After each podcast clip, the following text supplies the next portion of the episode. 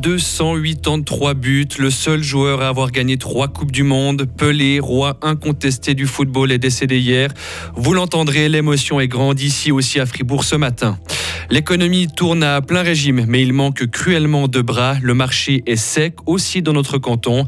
Et puis Israël avec le gouvernement le plus à droite de son histoire. Quel impact sur la question palestinienne? Pour la météo, le temps sera sec avec des éclaircies ce matin et puis à nouveau des averses prévues cet après-midi en soirée. Le vent sera parfois soutenu, température euh, toujours douce, 8 hein, à 10 degrés.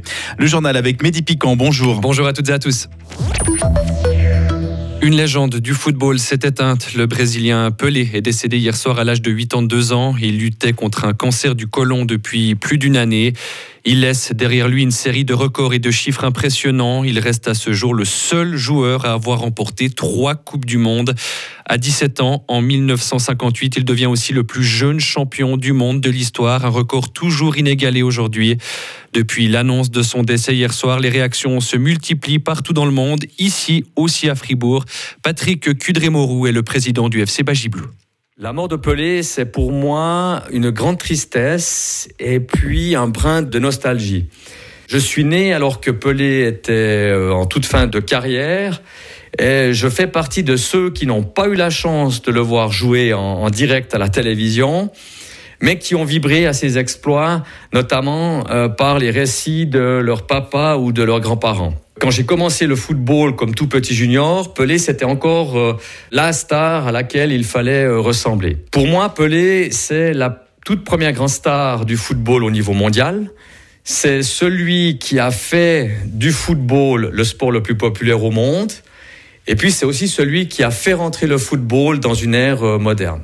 Au Brésil, où c'est le choc aujourd'hui, un deuil national de trois jours vient d'être décrété.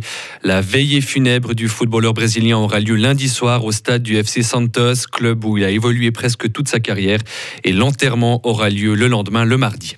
SOS Entreprise cherche désespérément personnel soignant et monteur électricien. Oui, ce sont deux professions qui sont les plus recherchées actuellement en Suisse. Au total, 250 000 places de travail sont vacantes en cette fin d'année, une hausse de 45% selon l'agence de placement X28.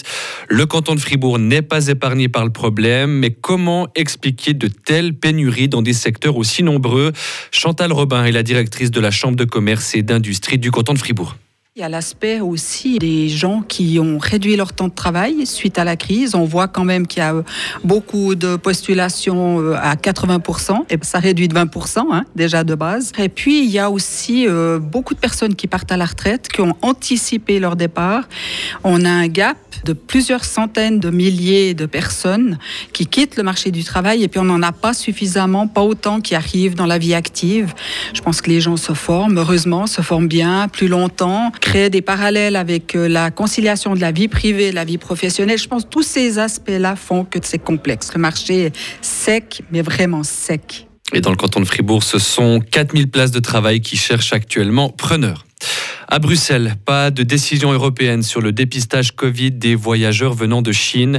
La Commission européenne s'est pourtant réunie hier pour se coordonner face à la flambée épidémique en Chine et la levée des restrictions sanitaires décidées par Pékin. Signe donc que les pays européens sont divisés sur la question. L'Italie a, elle, déjà décidé d'introduire des tests obligatoires à l'entrée du pays. L'Allemagne et la France se veulent plus prudents pour l'instant et annoncé vouloir attendre. C'est le gouvernement le plus à droite de l'histoire d'Israël. Le premier Ministre Benjamin Netanyahou est de retour au pouvoir. Son équipe ministérielle a été validée hier par le Parlement. Elle compte notamment un ancien gradé proche du mouvement pro-colonisation en Cisjordanie occupée.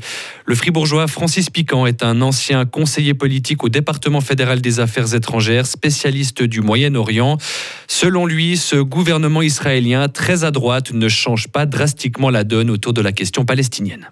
Au niveau de la question palestinienne, on n'a pas d'illusion à se faire. Beaucoup d'experts le prédisaient déjà depuis longtemps. L'État palestinien ne prendra pas le jour et surtout pas avec ce gouvernement qui a déjà inscrit dans son programme une poursuite, voire une intensification de la colonisation dans les territoires dits occupés par Israël.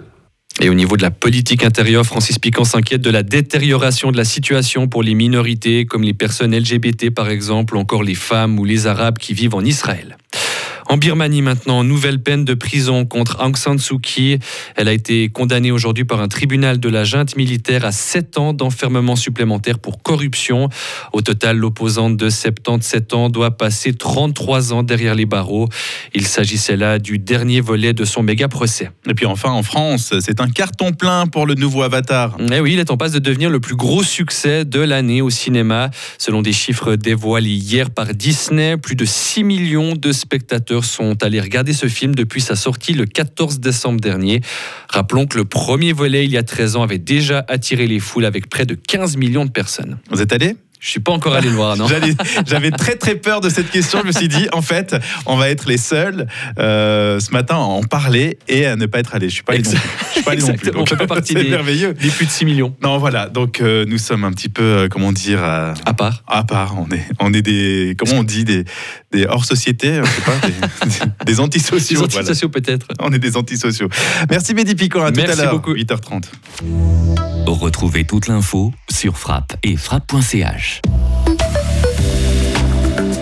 Avec un temps plutôt sec ce matin avec quelques éclaircies et puis à nouveau des averses pour cet après-midi et en soirée avec un vent euh, parfois soutenu maximum de 8 à 10 degrés euh, pour des températures qui sont plutôt douces et qui seront encore plus douces pour ce week-end avec euh, du soleil, un hein, week-end de Saint-Sylvestre aux allures vraiment printanières, grande douceur et ciel lumineux, soleil un peu voilé avec soleil un peu voilé pour dimanche avec un thermomètre qui va indiquer de 14 à 15 degrés.